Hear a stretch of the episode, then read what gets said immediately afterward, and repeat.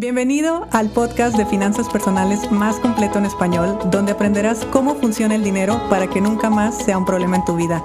Mi nombre es Idalia González y estoy feliz de que estés aquí.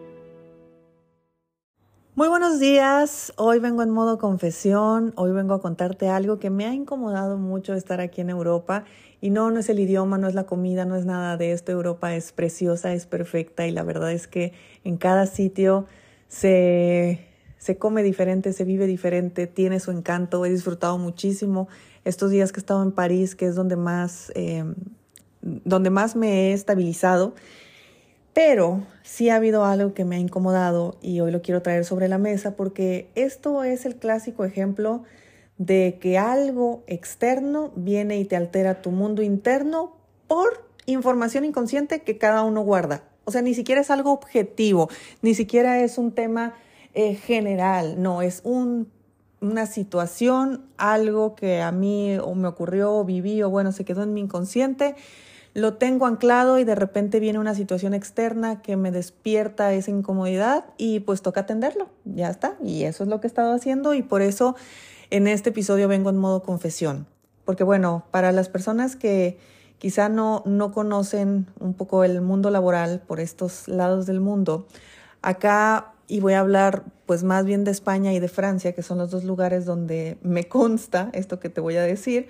Puede ser que en los otros países sea exactamente igual, sin embargo, pues no lo he vivido. Pero en estos países, en estos lugares, no se trabaja durante todo agosto. Así como lo escuchas, no se trabaja, pero no es como en Latinoamérica que dices, ah, sí, estamos de vacaciones pero el supermercado sigue abierto, pero los, tianguis siguen, pero todo va. Eh, no, aquí literalmente todo se cierra o casi todo se cierra. De hecho, está abierto solamente lo turístico, básicamente. Entonces, las personas tienen tan asumido, con tanta normalidad y con tanta certeza, ya es parte de ellos totalmente, que en agosto no se trabaja, que ¿qué crees que hacen? En agosto no trabajan. y para nosotros, que estábamos organizando un taller y que estábamos pues queriendo eh, arreglar todo para tener la, la, mejor experiencia posible, que por cierto lo resolvimos y claro que la vamos a tener, pues nos topábamos con muchos hoteles que nos decían, no porque es agosto, no porque es agosto, no porque es agosto. Pero ese era el argumento, porque es agosto. Entonces, claro, me lo decían a mí con otro mapa mental y yo decía, por mi cumpleaños, gracias, pero no necesitas hacerlo.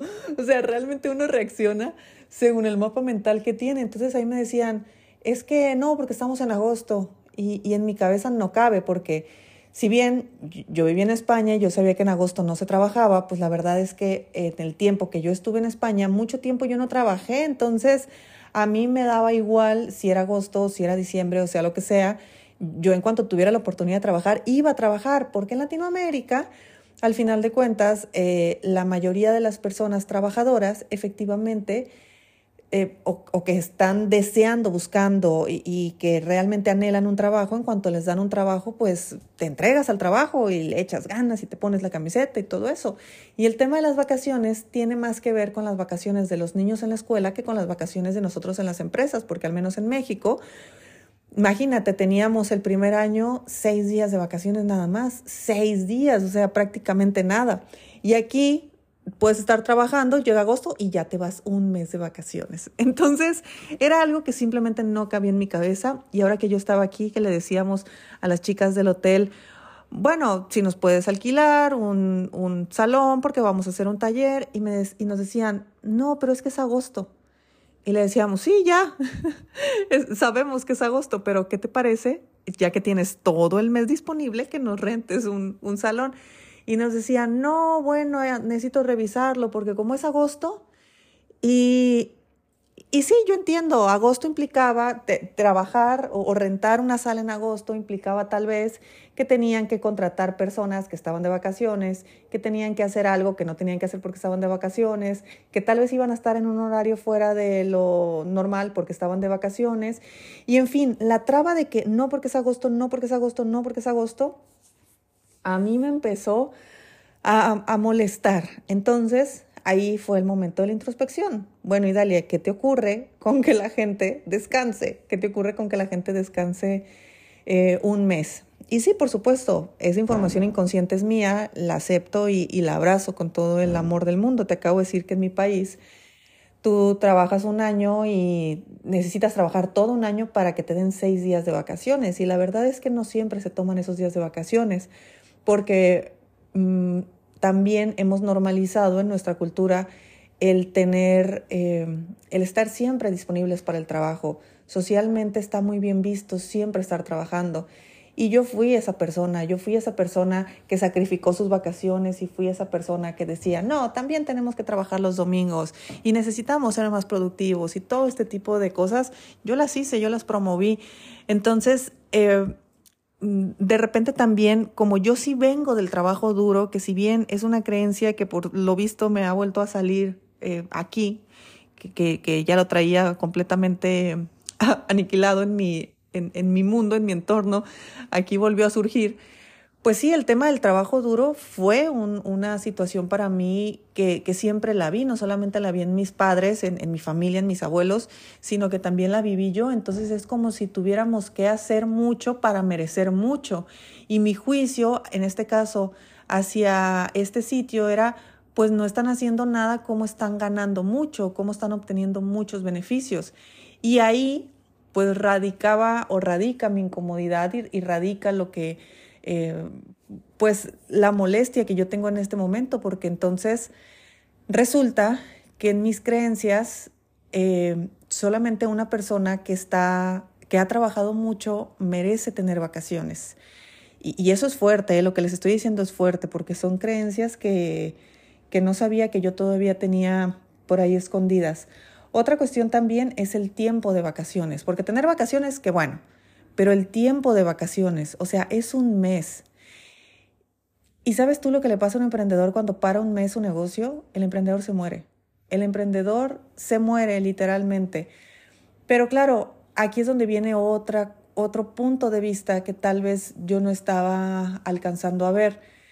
Si bien cuando yo era empleada creía que tenía que trabajar mucho para poder descansar poco, pues no existía en mi mente que podía trabajar mucho y descansar mucho, mucho menos trabajar poco y descansar mucho. Eso como empleada, hoy me estoy dando cuenta que no me había dado cuenta, eh, o sea, no, no había descubierto estas creencias.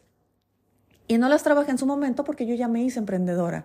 Entonces, como emprendedora, yo pasé de trabajar mucho eh, y, y, descansar poco a trabajar poco y descansar poco. Y, está bien, eh, porque la verdad es que también me gusta trabajar poco y descansar mucho. Sin embargo, como mi trabajo en este momento me encanta, me apasiona, pues me aburro si empiezo a descansar mucho. Entonces yo por elección, afortunadamente por elección, elijo que mi descanso sea menor, o al menos esa es la historia que en este momento me estoy contando y que hace, me hace un poquito cuadrarme más la cabeza. Pero también, ¿qué me pasa con esta situación? Me pasa que tampoco me había dado cuenta que me molestaba eh, el pensamiento, me molestaba el programa, así lo voy a llamar porque ni siquiera es un pensamiento, es un programa, de ser empleado. Y es curioso cómo la gente se puede quejar y quejar y quejar y quejar que si el gobierno, que los impuestos, que si esto, que si lo otro, que tienen toda la razón, toda la razón, porque al menos España tiene ahorita unas condiciones muy difíciles para emprender y muy difíciles en general en, tema eh, impositivo, pero sí alcanzó a descubrir en mí el decir, bueno, es que como eres empleado, no te importa descansar un mes como eres empleado, no estás viendo toda la productividad que se apaga por descansar un mes. Como eres empleado, no necesitas estar pensando cómo vas a maniobrar las cosas durante un mes, porque al final de cuentas sigues recibiendo tu sueldo y sigues en ese punto donde pues tu trabajo es solamente ir y hacer tu trabajo, como si eso fuera poco. Y esto se los digo de la forma más vulnerable posible porque he descubierto que yo sané muchísimo mi etapa de emprendedora y que estoy feliz y realizada como emprendedora, pero quizá hubo una parte de mí como empleada que se fue enojada, que se fue enojada porque no me hice millonaria como me dijeron que me iba a hacer, porque mi carrera no me dio todo lo que yo quería que me diera, porque eh, todo ese cuento de tantos años de estudio y maestrías y posgrados, idiomas y todo, no era la fórmula para, para yo tener la vida que yo quería, o bueno, no era la fórmula en la que yo encontré lo que yo quería. Entonces yo me despedí del mundo laboral enojada. Y llegan estas situaciones eh, o estos puntos donde se me revive todo y se me revive con conciencia. O sea, ahorita, por eso, de, de la forma más vulnerable que puedo hacerlo, hoy te digo, me molesta mucho que una persona que tenga 15 días trabajando, resulta que porque llegó el mes de descanso va a descansar todo un mes. Y me molesta mucho que yo quiera hacer algo y que no pueda porque los demás están trabajando y que sea su derecho. Y, y a ver, yo estudié derecho, yo conozco cómo es esta cuestión, pero también entiendo que, que por algo dejé el derecho. Yo también entiendo que una sociedad basada 100% en derecho se aleja de, las, eh, de los deberes se aleja de tomar responsabilidad personal, porque el Estado es el que tiene la responsabilidad y el Estado es el que resuelve. Entonces la economía siempre está basada en el Estado. Y, y eso es algo con lo que yo el día de hoy ya no comulgo, porque yo sí, es verdad, tengo mi, mi, mi lado empleada dolida, pero tengo mi lado emprendedora feliz. Entonces, pues mucho trabajo que continúa para mí. Seguramente el taller en Madrid va a ser un taller donde, como siempre, la vida me va a aventar ahí eh, algunos cañonazos que, que, serán para mi propio bien, por supuesto, y para terminar de, de sanar y de solucionar eh, temas que no tenía ni siquiera en el radar. O sea, yo no la vi venir por, por esta situación. Pero mira qué importante es en el momento que uno está viviendo duelos y procesos de cambio, como es dejar un trabajo, como es cerrar un, un negocio y todo aquello que implique un cambio realmente en nuestra vida laboral, el, el, el trabajarlo, el, vivir el duelo, el sanar ese duelo para que pues no te lleguen 10 años después y tú resulte que sigues enojada con, con ese programa, con esa etapa y que aparte yo lo recuerdo como una muy buena etapa. Yo lo recuerdo como una etapa que disfruté muchísimo. Pero claro, eh, invertí todos los años de estudiante de mi vida y, una carrera y un montón de cosas que empecé a hacer después por irme a que una persona me contratara para ver si me aumentaba el sueldo y a ver si yo tenía una posibilidad de convertirme en millonaria. Y no, mierda, esa fórmula no era la verdadera, esa no existía. Y si en algún momento existió, pues bueno, quedó en el pasado. Y obviamente estoy hablando solo desde mi perspectiva y desde mi experiencia.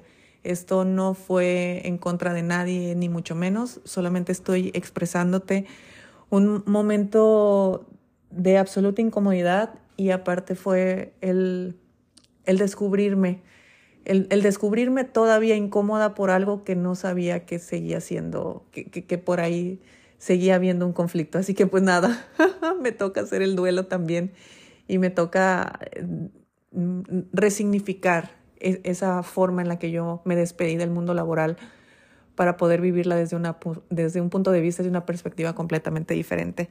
Ya me contarás si alguna vez te pasó algo similar o si te has sentido igual que yo, que me, que me sentará muy bien saber que a alguien le pasó igual que a mí. Te mando un fuerte abrazo, espero que pases un excelente fin de semana y nos escuchamos el lunes. Si te gustó el episodio de hoy, compártelo con quien crees que necesite escucharlo. Sígueme en mis redes sociales arroba Idalia González MX en Facebook e Instagram. Suscríbete y nos escuchamos mañana.